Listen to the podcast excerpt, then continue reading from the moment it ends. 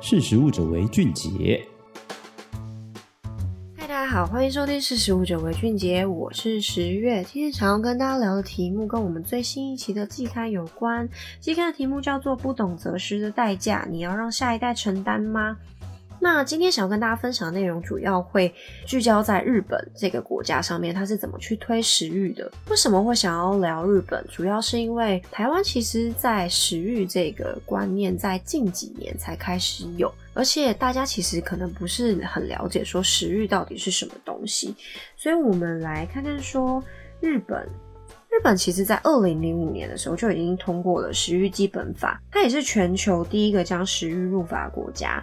我们过去在将近十六年的时间里面，其实以现在的成果来看，食育在日本已经可以说是推行的相当成功。那对于日本来说，所谓的食育是叫做什么？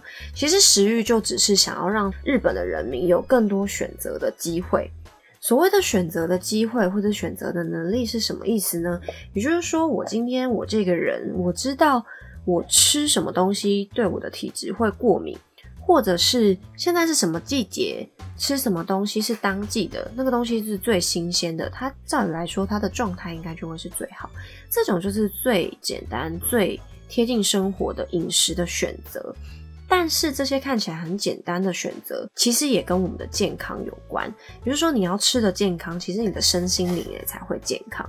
那日本在政策层面上面，它是怎么去推行到整个日本呢？其实日本在推食育这一块，它会随着社会环境变迁，去定一下每一年的执行的状况，或者是去检讨过去的执行成效。也因此，它每五年会去做一个检讨。去探讨说，我们目前在整个食育的推广方向是不是有需要调整的地方？那这东西就称之为食育推进基本计划。除此之外，每五年会去做这个计划的探讨，它每一年也会发表食育的白皮书，也就是说，当年度执行食育的相关重点。其实，在二零一一年的时候呢，日本就有发现说，粮食自给率有下降的问题。那粮食自给率其实很重要，为什么？因为粮食自给率关乎着粮食安全。如果你一个国家的粮食安全有问题的话，其实就代表你的国力也会有问题。也因此，其实他们认为说，整个日本的农业是在衰退的现象，也是为什么食欲其实相当的重要。那其实最近的二零二一年五月二十八号的时候，也有就颁布第四次的食育推进计划，它的内容就主要跟环保有序或者是气候变迁等等这一类全球性的议题，或是日本现在正在面临的相关的，比如说农地可能粮食。因为气候变迁，可能生产的没有那么好，那应该要怎么办？等等，像这样子环境的议题也都被纳入这次的推进计划当中。好，这是政策层面的部分。那我们来聊一下，说生活层面上是怎么样？其实对于日本来说，食育应该是一种生活教育，而非高等教育。为什么会这样子说呢？其实主要的原因是因为选择饮食，其实我们应该是要靠生活常识。那所谓的生活常识，才是我们平常在生活中会接触到的，也是真的可以影响一个人选择食物的结果。那台湾跟日本的食育教育究竟哪里有不一样？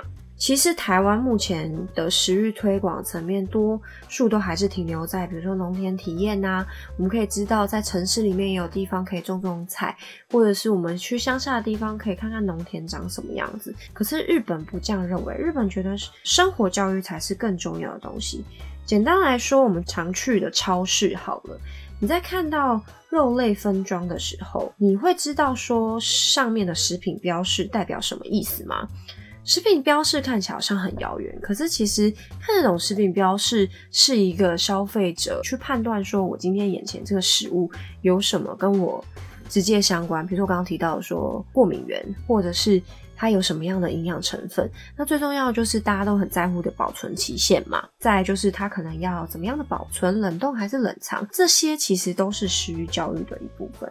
但食育，如果台湾想要推得像日本一样这么嗯贴近生活的话，其实就可以看看说，其实日本重视的是。把食欲融入生活，而不是去额外增加一个学科，好像国英数那样，我们还要考试等等。也是因为这样子，就是顺应生活，因为生活就是最贴近人的地方。你要顺应生活，你才有办法把这个东西推得出去，或是推进大家的心中。好，其实还有很多其他跟日本或者是其他各国以及台湾现在的现况有关的食欲，不管是面临到的问题啊，或者是法规啊，以及其实第一线的人员到底面对什么样的问题。还有台湾其实也有很多嗯相关的团体或是县市以及学校做得相当不错。那这些内容其实全部都是收录在我们最新一期第二十三期季刊，也欢迎大家到实力的官网上面去搜寻季刊订购的相关的资讯。那我们也有整理成。网络的精选文章，那网络精选文章呢，可以直接在我们的网络专题里面找到，也欢迎大家搜寻关键字“食育日本”、“台湾”、“食农教育”等等，都可以查到相关的资讯。那如果有任何问题的话，欢迎留言给我们。我是十月，我们下次见，拜拜。